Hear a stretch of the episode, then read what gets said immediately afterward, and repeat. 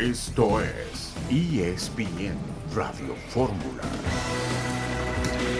Un saludo en este lunes 20 de junio de 2022.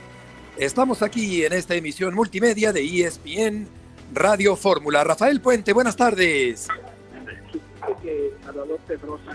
¿Qué tal, Beto? ¿Cómo estás? Muy buenas tardes, siempre un gusto. Y aquí estamos puestos ¿eh? para darle con todo, no al América, ¿eh? que perdió y perdió gacho con Pumas, pero para darle sí, 3 -1. con toda la información. Perfecto, Rafa. Qué gusto saludarte. Jorge Carlos Mercader, buenas tardes.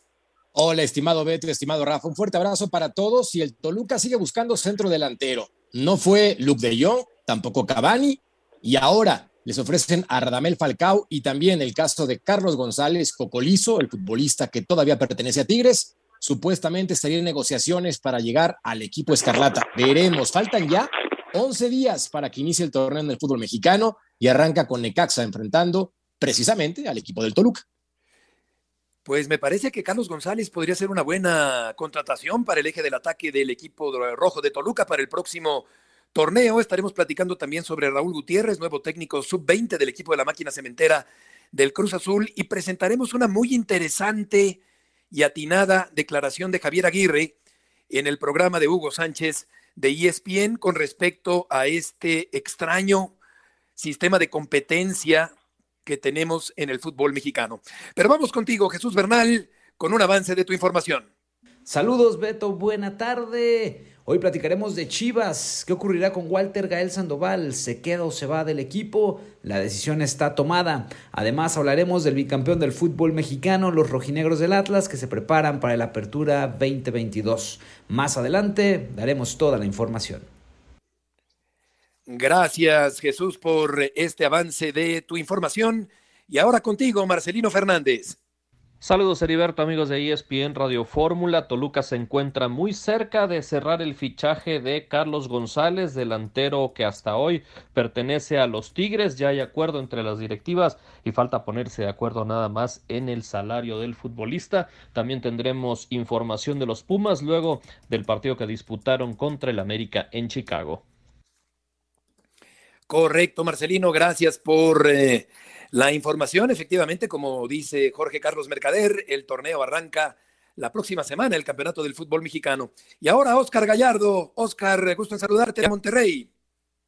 Muchas gracias, Heriberto. El equipo de Monterrey continúa entrenando en Texas después de la derrota ante Santos. Próximo miércoles, Rayados en Edinburgh estará enfrentando a los Pumas ya con Rodrigo Aguirre. Sin embargo, Germán Berterame y Joao Rojas aún no han sido confirmados los posibles próximos refuerzos del Monterrey. Es la información de los Rayados en un momento con más detalles. Por lo pronto ahí está una posibilidad de que Funes Mori y Aguirre jueguen juntos. Eh, Berterame todavía en duda para llegar al equipo del Monterrey. Y lo que sí es un hecho, Rafa, es que Cabecita Rodríguez va a llegar al América una excelente contratación americanista de un jugador de probada capacidad en el fútbol mexicano. Sí, totalmente de acuerdo contigo. Lamentablemente para el América no creo que esté en buen momento. ¿eh? Y digo, no creo que esté en buen momento por su producción ahora en su espacio que fue no fue largo en el fútbol árabe, fue pues, únicamente un gol en nueve partidos y en los cuatro últimos apareciendo como suplente según este reporte y informe que recibí de Héctor Huerta, que todos sabemos que nuestro querido compañero siempre está al día, ¿no? De toda la información. Pero bueno, pues es una es una muy buena contracción, es un jugador recontra, probado, con muy buen momento con el equipo de Santos, nunca jugando como un centro delantero natural, incluso me atrevería a decir que, de hecho, salvo algunos partidos con el equipo de Cruz Azul, más bien jugaba cargado por el costado izquierdo. En Santos con Purt. vamos al corte, Rafa. Así es, pero buena contratación. Buena contratación. Volveremos enseguida en ESPN Radio Fórmula.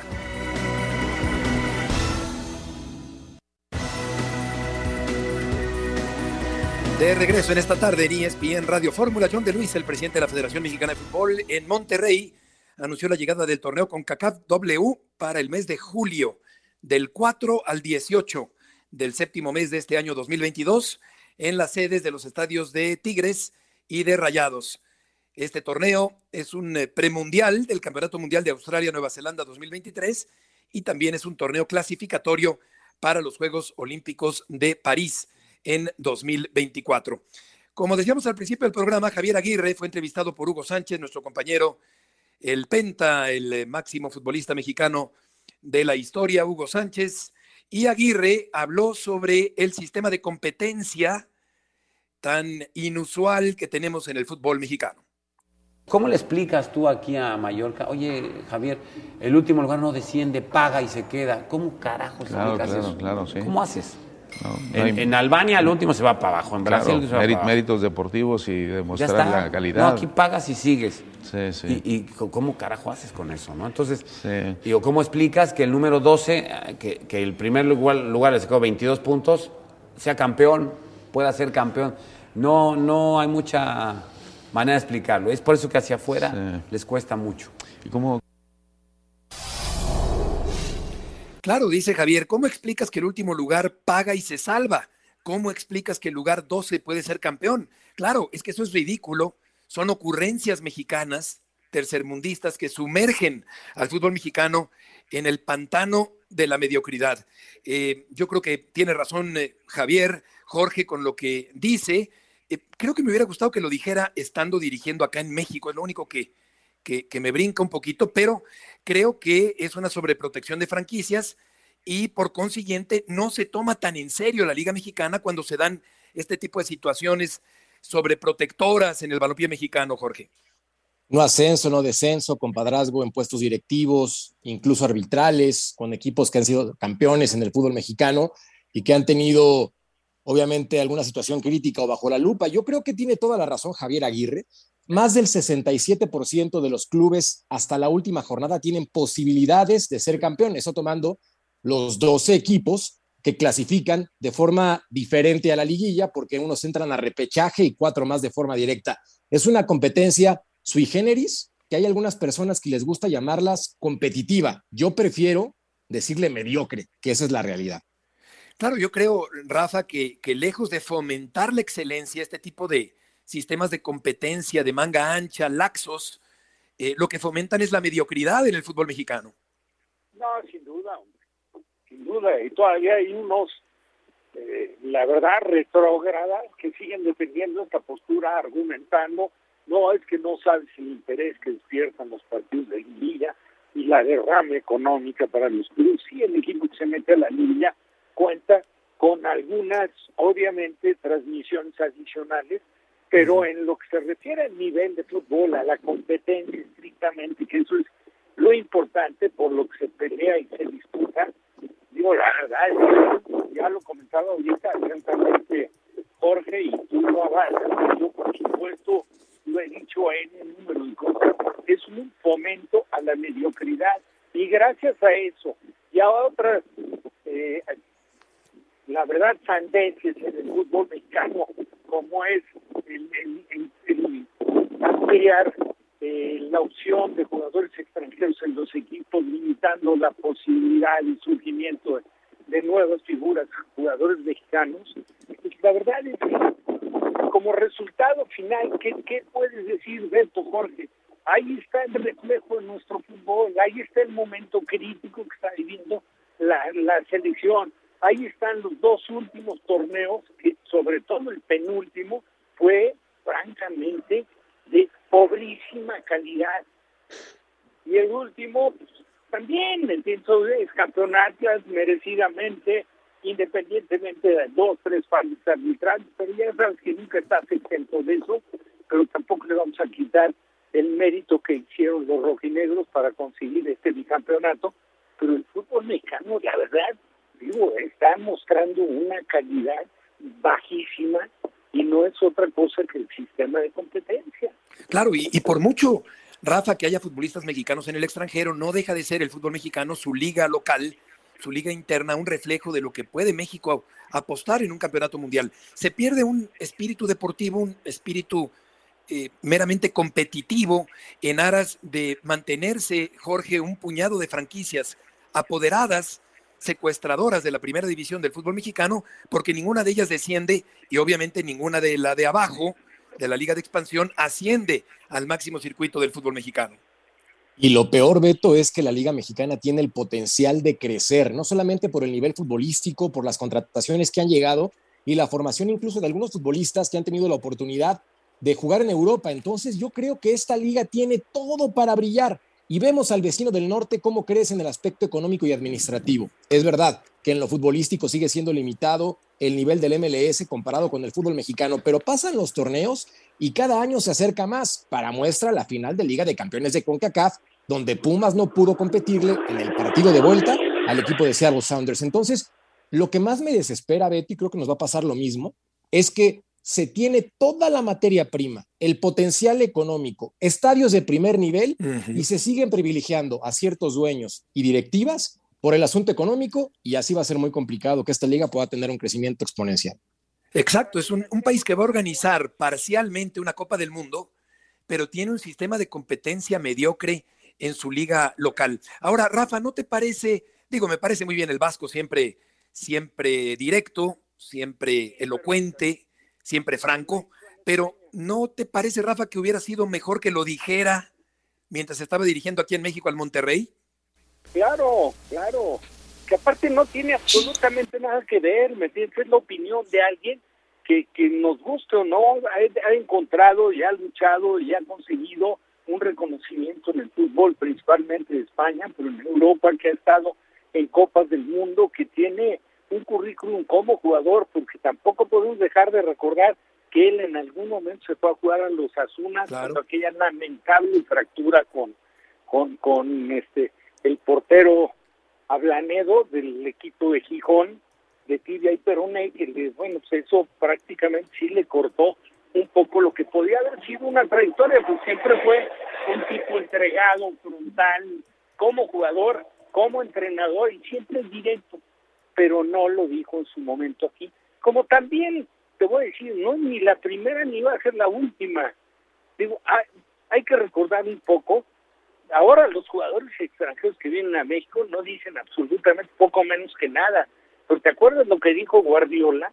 cuando estuvo como jugador activo con el equipo de Dorados, tuvo dos detalles importantes para el fútbol mexicano. El primero, que fue que no se explicaba cómo un equipo que no queda en último lugar descendía de categoría. Y lo segundo, rescató eh, de Ricardo La Volpe, ¿no? Que tuvo, la verdad, sí, el detalle para el argentino mexicano de decir, pues que era un técnico al que le había aprendido muchísimo para ver lo que era salir siempre con pelota controlada y salir buscando hacer un buen fútbol. Pero fue Guardiola ya hace cuántos años y dijo que el sistema de competencia del fútbol mexicano, y mira que no tenían los inconvenientes que tiene hoy en día, porque sí. hoy en día no hay descenso, hoy en día eh, ya no es de 8, sino horas de 12 con un repechaje, la famosa liguilla, y todo eso quieras o no, ensucia de alguna manera o le resta prestigio Por supuesto. y le resta proyección a nuestro fútbol. Desde luego, y justicia deportiva. Eh, efectivamente, un sistema de competencia que, que, no gusta a la mayoría, por mucho que haya ganancia económica en la recta final del torneo. Aquella fractura creo que fue, Rafa, si no me equivoco, en el, en el mismo año del, del Mundial de México Sí, claro. 86 que jugó Javier Aguirre, claro, con, con la selección mexicana. Vamos a saludar a León Lecanda, que tiene información del América. Dam se cansó, León, gusto en saludarte. Correcto, no pudo ni esos 35 minutos en la segunda mitad. Él ingresó para la segunda parte en la derrota de América 3 a 1 contra el equipo de Pumas en un partido de pretemporada disputado en Chicago. Y Dam, bueno, pues todavía se le nota, ¿no? Esa falta de actividad en los últimos dos años con Atlanta United prácticamente no ha jugado. No tenía un partido en forma desde el pasado 21 de noviembre con el equipo eh, de la MLS, el Atlanta United. Y bueno, pues él eh, finalmente tiene que ir acondicionando físicamente a su cuerpo otra vez para el alto rendimiento. Ayer sale al minuto 80, exhausto, prácticamente no tocó la pelota por el lado izquierdo, sí corrió bastante, lo que le pudo no eh, aguantar, y hasta el momento es el único refuerzo confirmado de América, pero eso no significa que en las próximas horas no se haga oficial la incorporación de Néstor Araujo, procedente del Celta de Vigo, y Jonathan El Cabecita Rodríguez, quien viene del Al Nazar del equipo del país, Arabia Saudita. Sí, y, y Jürgen Damm es un jugador que suele, que, que, que suele correr mucho, es un jugador rápido, es un jugador con velocidad, que prende la motocicleta, que fuerza la máquina y por consiguiente, pues eh, eh, fiel a su estilo, puso de su parte, pero se cansó pronto. Eh, eh, antes del corte, León, entonces lo del cabecita, ¿para cuándo crees que esté ya confirmado para ser presentado en el América? En, en las próximas horas, Beto, ya, ya hay un acuerdo total de palabras, simplemente se tienen que firmar los contratos. Eh, ya los medios árabes, y eso también lo habíamos dicho desde la semana anterior, reportan que es un hecho la salida de Cabecita Rodríguez del Al Nazar. Eh, es un hecho también que el LAFC lo buscó hasta el final. Ya lo había querido comprar el equipo angelino a Cruz Azul antes de que fuera vendido al fútbol árabe, pero bueno, en este caso únicamente se tienen que firmar los contratos en forma y Cabecita Rodríguez vendrá con un contrato de tres años con Cruz Azul, lo mismo que Néstor Araujo, tres años con América. el equipo de América, perdón, América, sí. Sí, no le va a caer en gracia la fanaticada cementera Justo. que el Cabecita llegue a jugar con el conjunto del América para el próximo torneo. Vamos a preguntarle a Leone Canda sobre Cruz Azul al volver de este corte comercial arrancando la semana en ESPN Radio Fórmula.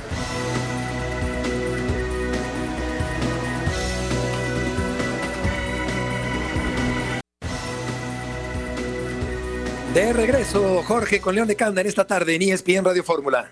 Mi estimado y querido Lion, te mando un fuerte abrazo con respecto a Cáceres. ¿Qué sabemos qué ocurre con él? Sí, fuerte abrazo. Justo les iba a comentar, Sebastián Cáceres, el defensa uruguayo de América, es pretendido por el Getafe de España. Y ya les decía, ¿no? Que América hoy tiene un excedente de jugadores NFM, no formados en México. Eh, tiene que deshacerse de alguno de ellos. Eh, yo sé que la directiva en su momento trató de buscarle acomodo a Federico Viñas, a Juan Otero y a Bruno Valdés, el uruguayo, colombiano y paraguayo respectivamente, pero hasta el momento no ha podido, a pesar del interés de algunos equipos, ¿no? Eh, por ejemplo, Cruz Azul es un hecho, no llegará Federico Viñas al equipo celeste. Y, y lo cierto es que ahora, con este interés de Cáceres, no vería tampoco con malos ojos América una venta, ¿no? Pero desde luego sería una transferencia mucho más alta de la que pretendía obtener por alguno de los tres mencionados. Así que Getafe, interesado, están en pláticas, todavía nada avanzado hasta el momento. Y llega galopando un potro a la máquina cementera. Ayer dimos como una eh, primicia, mi querido Beto, la llegada de Raúl el Potro Gutiérrez a Cruz Azul.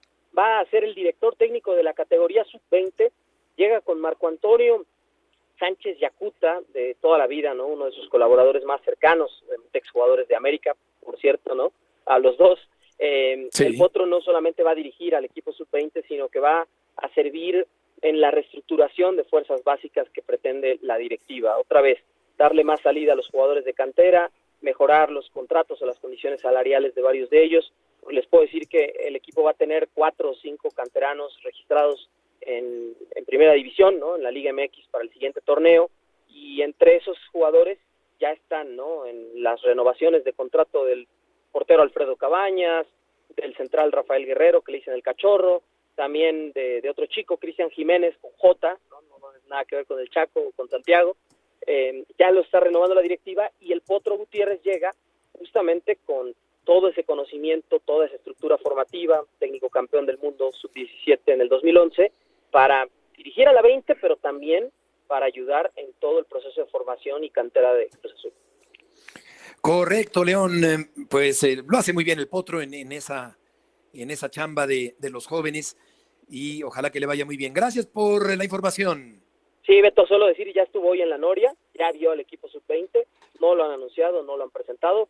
Hoy, digamos que el anuncio importante de Cruz Azul fue el nuevo escudo ya sin estrella. Mañana la playera. Correcto. Gracias, León, por la información. Gracias, buenas tardes. Saludos. Buenas tardes, el equipo de Cruz Azul preparándose para el próximo torneo. Y ahora con Marcelino, con la información del equipo de los Pumas de la Universidad. Marcelino, buenas tardes. Un visitante gallego para el equipo universitario.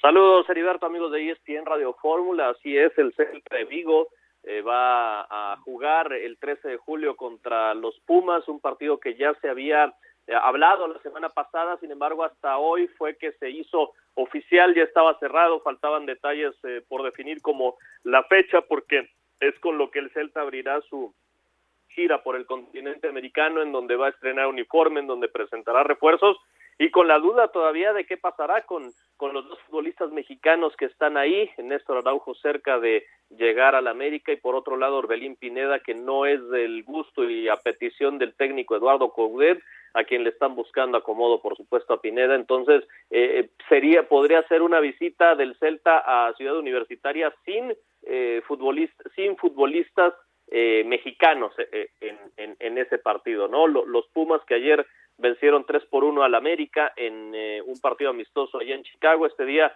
viajarán a, Texas, donde van a enfrentar el miércoles a Rayados de Monterrey, con las bajas de tres futbolistas que no pudieron adquirir, bueno, recibir más bien dicho la visa para ingresar a los Estados Unidos, realizaron el trámite, pero no les ha llegado hasta el momento y todo indica que tampoco podrán estar el eh, próximo miércoles contra Rayados del Monterrey. Se trata de Gustavo del, del Prete, eh, refuerzo para este torneo, José Caicedo y Marco García, los tres jugadores de Pumas que se han mantenido entrenando en cantera, pero que hasta el momento no han podido viajar porque todavía no reciben la visa para ingresar a Estados Unidos. Eso en cuanto al tema de, de, de, Pumas, Heriberto, porque Toluca también ha tenido un receso muy activo en cuanto a contrataciones. Están muy cerca de concretar el pase de Carlos González, delantero paraguayo de los Tigres, con quien estuvieron interesados en el arranque del receso, tuvieron que esperar a que el equipo felino culminara su participación en la liguilla para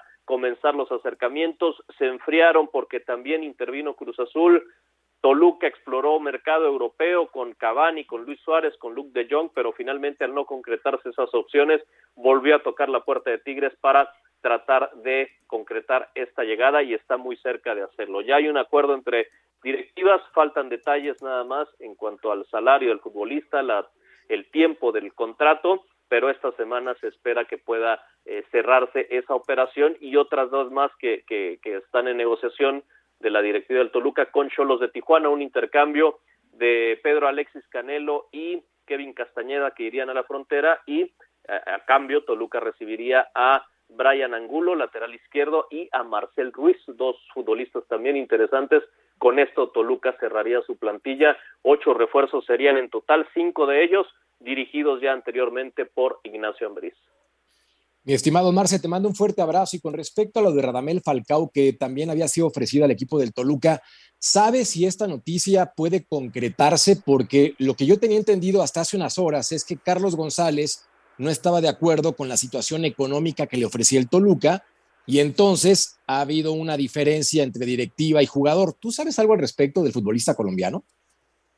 Según lo que sé, eh, andan ofreciendo no solo a Toluca, Radamel Falcao, sino distintos equipos están tratando de, de colocarlo en México o ver si tiene alguna posibilidad. Sin embargo, me parece que había renovado recientemente con el Rayo Vallecano, por lo tanto, eh, eso entorpecería cualquier posibilidad de que viniera a México. Sí, al parecer sí hubo un ofrecimiento, pero nada concreto y tampoco eh, fue, según tengo, se, según tengo entendido, de, de del interés de Toluca, ¿no? Están más concentrados en, en Carlos González, están cerca, hay, hay acuerdo entre, entre directivas por el traspaso y, y, justo ese tema económico con el jugador era el que estaban por cerrar, pero eh, según lo que me dicen eh, eh, de, gente que está eh, involucrada, que está muy cerca de concretarse Carlos González para llegar al Toluca, un futbolista que fue dirigido por Nacho Ambriz en Necaxa, llegó a México bajo el mando de Ambriz, ganaron la Copa en el 2018, estuvo un año con él y después Ambriz salió de Necaxa y eh, Carlos González fue, fue a Pumas. Marcelino, gracias por la información. Saludos, Heriberto. Buenas tardes, Rafa. Tendrá Toluca que hacer mucho para enderezar el rumbo y tratar de dejar atrás esa mala imagen que dejó el equipo choricero en el torneo anterior.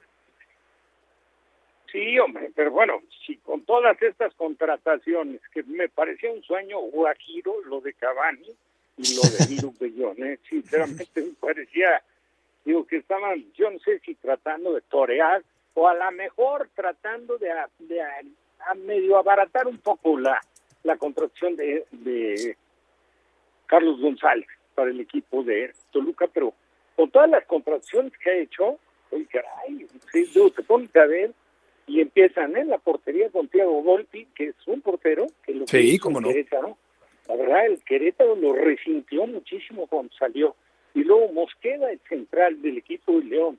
Navarro, que lo conocemos a la perfección y aparte que le tenemos un trato no especial, pero sí le tenemos mucho cariño por sus raíces atlantistas. Claro. Un jugador versátil que juega en diferentes posiciones. Meneses, que está recontra probado como ser un estupendo volante por izquierda.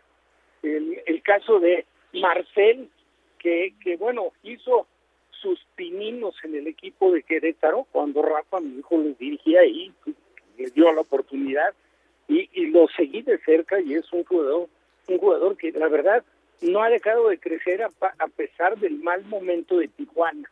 El caso de Angulo que estaba comentando Jorge, oye, te pones a ver la cantidad de contrataciones que tiene el equipo de Toluca y está obligado a pelear por el título. O sea, yo creo que estos jugadores que aparte los conoce a plenitud, eh, Nacho Ambriz, porque en algún momento los ha dirigido, pues yo creo que no hay excusa ni pretexto, ¿no? Me parece que Toluca sí.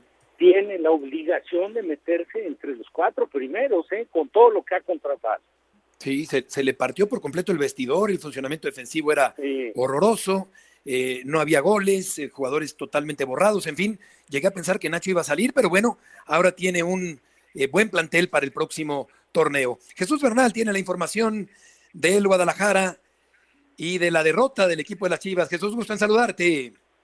Saludos, saludos Beto, compañeros, muy buena tarde. Pues sí, eh, ya Chivas ya está acá en la Perla Tapatía después de haber perdido con el Atlas el fin de semana 1 por 0 en partido jugado en Chicago, Illinois, que por cierto, Beto, al final pues volvimos a ver de estas imágenes eh, pues lamentables, ¿no? Donde aficionados invaden el terreno de juego y por ahí tuvieron problemas con la policía eh, que resguardaba la seguridad del inmueble al final con algunas personas arrestadas terminó el partido, eh, pero bueno, pues este son de estas eh, situaciones que desafortunadamente seguimos viendo en el mundo del fútbol.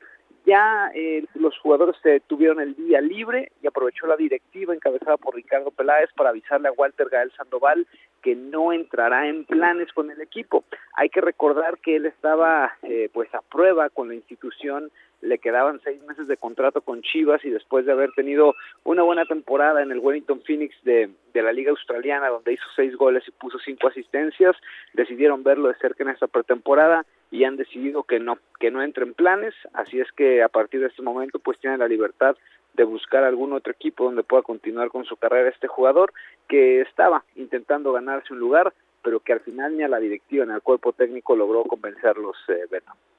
Sí, efectivamente, estaba en Australia, es verdad, un, país muy lejano futbolísticamente y geográficamente, obviamente. Eh, él había iniciado, si no mal recuerdo, en la comarca lagunera, eh, Jesús, y eh, vamos a seguir platicando sobre otros temas después de este corte comercial. Jesús, muchas gracias por la información. Saludos.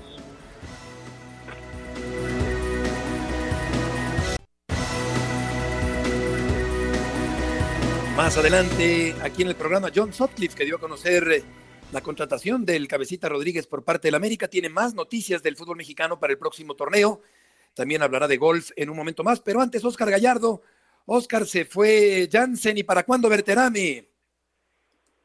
Qué gusto me da saludarte, Heriberto. Fuerte abrazo, amigos de ESPN Radio Fórmula. Como también lo adelantaba justamente John Sutcliffe, es una realidad la llegada de Germán Berterame al equipo de Rayados del Monterrey. Dentro de lo que hemos podido investigar, Berterame estaría reportando para el final de junio prácticamente. Sabemos que ya se despidió de sus amigos en Madrid, recordando que el exatacante del Club Atlético de San Luis estaba realizando la pretemporada con el equipo del Atlético de Madrid, con el Cholo Simeone, pero Monterrey al final pone en la mesa una oferta atractiva, le ganan la carrera al América, ya está el acuerdo de palabra, ya están prácticamente las últimas condiciones, resta Heriberto el anuncio oficial, pero habrá que esperar algunos días por temas de permiso y, y de trámite sobre todo. O sea, es una cuestión de, de, más dinero la que determina que va a Monterrey y no al, no al América. Sí, eh, nos pudimos enterar, Heriberto, que América había presentado una buena propuesta, una primera oferta en las oficinas del Club Atlético de Madrid en España. Sin embargo, Duilio Davino y Carlos Vela, la directiva albiazul, llegan a las oficinas del Atlético de Madrid. Julio Davino estuvo en Europa hace algunas semanas, estuvo en España, presenta una oferta mejor que la de las Águilas del América y al final el Atlético de Madrid tenía buenos ojos para esta propuesta, sin embargo, pudimos enterarnos que dentro de esta negociación los colchoneros esperaban alguna oferta dentro del viejo continente, existía una, pero era menor a la de Rayados y a la del América, y por eso se tarda algunos días este tema, este acuerdo de palabra, porque Germán Berterame en un principio ya estaba convencido, ya había dado el sí para llegar al Monterrey, pero el Atlético de Madrid fue la parte que se tardó en esta situación, pero hoy Monterrey ya le ha ganado oficialmente la partida al América por Germán Berterame. Oscar, muchas gracias por la información. Gracias, Heriberto. Buenas tardes. ¿Qué tanto puede aportar Rafa Berterame al equipo de Monterrey? Bueno, habrá que ver que si, no se encarta, ¿no, Víctor? Porque, bueno, se fue Jensen, pero llegó Aguirre, llega Berterame, tiene una Mori. Creo que acaba de salir, seguramente ahí tendrán la posibilidad de confirmarlo o no, pero y me parece que fue lo más indicado en caso de que sea cierta, o sea, que sea veraz la nota de que salió el, el centro delantero jovencito mexicano, que, le apodan el plátano. El plátano, sí. El plátano, sí. Eh, Alvarado. Yo creo que el plátano Alvarado, claro. Pero yo creo que es muy, muy interesante el poderle dar salida a un jugador que cuando ha entrado de cambio siempre le ha respondido a los rayados, pero siempre lo han tenido a la sombra de los extranjeros. Yo creo que era un jugador que podía haber hecho cosas muy interesantes en una buena parte de equipos del fútbol mexicano, incluido la América. ¿eh? O sea, yo creo que es de esos chicos con un potencial que, que me extraña, ¿eh? me extraña que en una institución como Rayados, no, no, no, no le no le brinden más oportunidades, sobre todo tomando en cuenta que cuando le han dado las pocas que le han dado siempre responde. Entonces habrá que ver si no se encarta, ¿no? Bucetich, y desde luego con el potencial, ese joven ofensivo, pues tiene, me parece a mí, Beto, Jorge, que sí tiene que tener una propuesta más propositiva al frente, ¿no? Más de ir a buscar los resultados, de tratar de mantenerse ahí al margen y, y, bueno, si se pone en ventaja, cuidar la ventaja, etcétera, pero sin arriesgar lo que en potencial creo que sí tiene Monterrey como para arriesgar. Sí. Pues se fue el plátano con todo su potasio al equipo de León. Vamos a saludar a John Sutcliffe, querido trotamundos de la información deportiva. John, ¿tienes información rumbo al próximo torneo? Sí, Beto, ¿cómo están? Buenas tardes, Jorge y Rafa. Les hago un resumen rápido. A ver, Berterame va a ser de a 20 millones de dólares lo que tasaron su tasa en Rayados. Rayados paga el 10% para quedarse el 50 de la tasa. El cabecita Rodríguez en, entre hoy y mañana deben de anunciar lo que ya lo firmaron en el América. Y hoy me contaban que el Tigres quiere comprar la cláusula para quedarse a Israel Reyes del Puebla. Este chavo del Puebla lo quieren en Tigres, Beto. Esa es la, información de estufa que tengo del fútbol mexicano. Y bueno, nomás mencionarles, estoy en Boston. Eh, ayer transmití el US Open que ganó Fitzpatrick, pero bueno, la noticia que me fui dando cuenta en la semana y la pude confirmar es que Abraham Anser, el golfista de Reynosa, se va a la LIB, a la Liga de los Árabes. Eh, se debe de anunciar mañana o pasado, esta misma semana. Son más jugadores que se van. Eh, para poner en perspectiva la clase de dinero que están pagando los árabes, eh, ayer el ganador del US Open, Fitzpatrick, ganó arribita de 3 millones de dólares y Abraham jugará a fin de mes en Portland en esta nueva liga donde hay 25 millones de dólares de bolsa, donde se dan 20 millones al torneo, el que gana se lleva 4.5 millones, el último lugar se lleva 150 mil dólares y aparte por equipos se reparten otros 5 millones de dólares. Y pensar que Abraham mínimo por su ranking mundial le deben de estar entre, dando entre 25 y 30 millones de dólares. Entonces, lo, que está pagando esta liga eh, son cantidades 10 veces más a lo que se espera en la PGA Tour. Yo, yo sé que van a ir dando más nombres importantes poco a poco, pero ayer lo dimos como un hecho porque durante la semana un mismo jugador importante de esta nueva liga me confirmó que se va Abraham y creo que va a haber más jugadores, Beto, pero Abraham Anser, creo que yo lo entiendo, es tal la cantidad de dinero que le han puesto sobre la mesa que es difícil decir no. Oye, pero el nivel golfístico es inferior al de PGA Tour. Sí, ahorita es muy inferior, Beto, porque ellos están haciendo como una liga premier donde solamente son 48 jugadores, de los cuales ya hubo una etapa en Londres hace una semana, hace dos semanas, y ya está Dustin Johnson, está Sergio García, y poco a poco la idea es llevarse a jugadores top, por ejemplo, Bruce suena, Hideki Matsuyama, Víctor Hovland, Matt Wolf, obviamente eh, el mismo Abraham Anser. Entonces, en estos momentos juegan a tres días, Beto, y hay quien dice que es una exhibición, pero como eh, es una liga comandada por el tiburón blanco Greg Norman, como no se han sentado a platicar con la PGA Tour, pues se ve que los Audis dijeron, perfecto, te vamos a hacer te vamos a hacer pedazos con dinero, entonces están soltando, para darles una idea, hay jugadores que les han ofrecido 90 o 100 millones de dólares por firmar, aparte de la posibilidad de ganar 5 millones de dólares cada torneo. Entonces, va a ser muy controversial la decisión de Abraham Anse, pero no deja de ser su trabajo, ¿no? Claro, pues sí, muy, muy, muy suya la, la decisión. John, muchas gracias por tu aportación del día de hoy. Un abrazo. Igualmente, buenas tardes. Israel Reyes, este joven defensa, buen defensa del equipo de Puebla, que podría llegar, Rafa, al conjunto de los Tigres para el próximo torneo. No, bueno, me queda clarísimo que el Piojo no tiene un pelo de tonto. No en balde ha dirigido tanto tiempo ese técnico. Quitando el Tuca, pues con más liguillas, ¿no?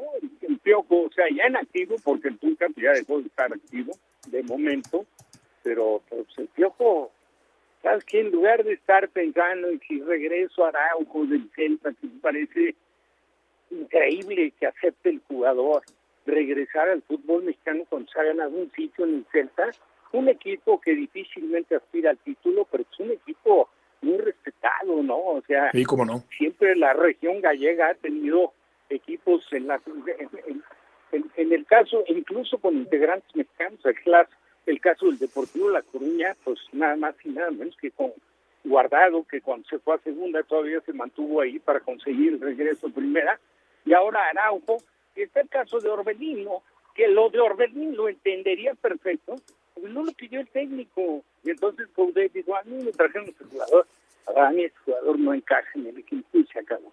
Y me da exactamente igual que sea mexicano o que sea egipcio, lo que sea, no va a jugar. Y yo creo que la salida de Orbelín, pues entendería, incluso debe el jugador de provocar su salida, ya sea en venta o a préstamo lo de Guardado y lo de Reyes, un equipo, un jugador que se ha ganado el respeto jugando con el equipo del Arcamón y que lo ha hecho estupendamente bien, pues yo creo que qué mejor para el Piojo que intentar contratar este es jugador que ya está probado y está recontra probado, incluso ya con alguna convocatoria de selección. Correcto, lo hace muy bien Reyes. En el gotero informativo del fútbol eh, mexicano e internacional, Hugo Sánchez eh, podría volver a dirigir al Emelec eh, lleva 10 años sin dirigir Hugo y el Emelec, todo parece indicar que podría ser el equipo que contrate al Penta para dirigirlo. Carlos Vela dice que está en la misma situación, que no ha firmado. Jesús Alcántar se va a Europa tras el premundial. La sub-20 goleó 8-0 a Surinam. Ronaldo quiere llevar al Valladolid a Dani Alves y a Marcelo. Samuel Eto'o, esta es una noticia tremenda porque admitió Jorge la defraudación fiscal y acepta 22 meses de cárcel esta leyenda viviente del fútbol africano. Y mira qué locura, Beto, el aceptarlo, evidentemente, por las condiciones en las cuales tiene que llegar a una negociación, pero 22 años es, es una vida, ¿no? No, 22 meses. Ah, 22 meses, sí. Ya me estaba yo espantando, bueno, con 22 meses de cualquier forma. Sí, no, 22 años. Sí, dije, años, ah, pues creo que la regué. 22 meses de prisión, pues, eh, caray, eh, este hombre que tenía una potencia extraordinaria, Rafa, lo recordamos en varios equipos, entre ellos el Barcelona. Sí, sin duda, su etapa en Barcelona fue fantástica. Ahora dicen que, bueno, también hay quien dice que se pasan volando.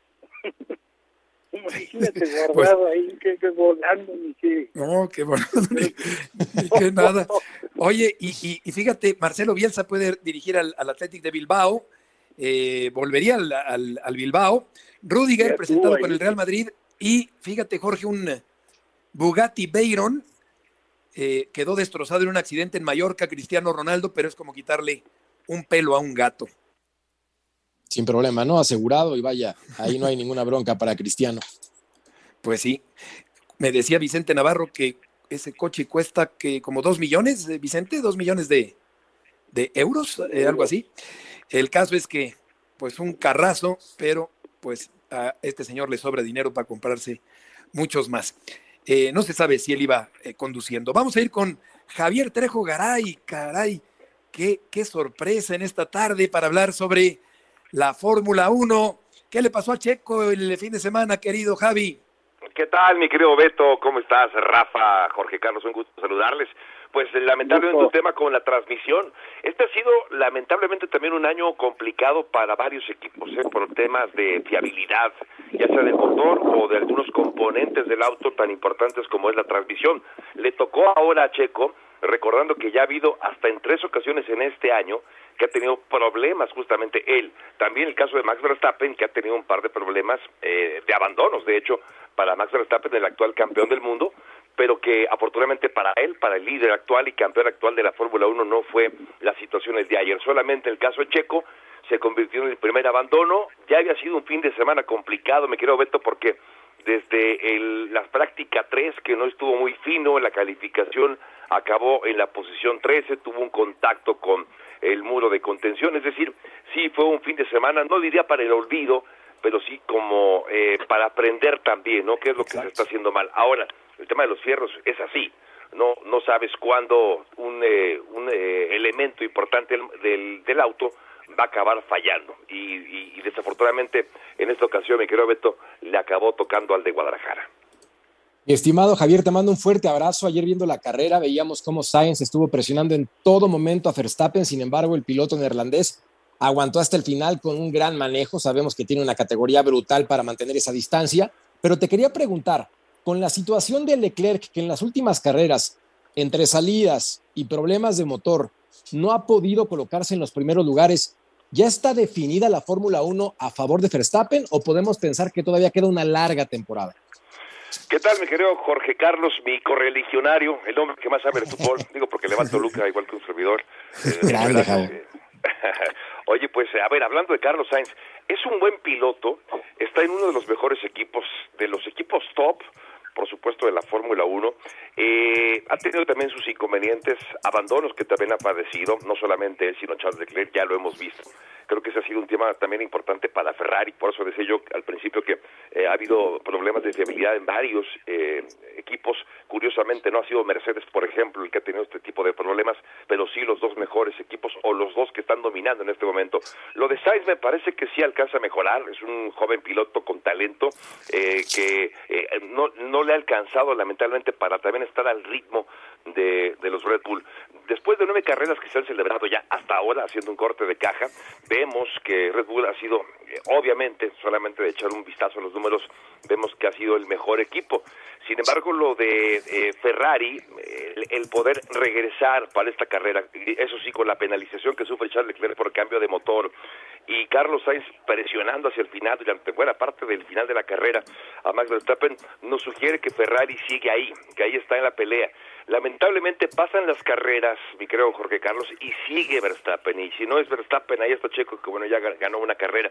Es decir, me parece que a pesar de que Ferrari se mantiene en la pelea, se está inclinando de manera notable la temporada en favor del equipo austriaco.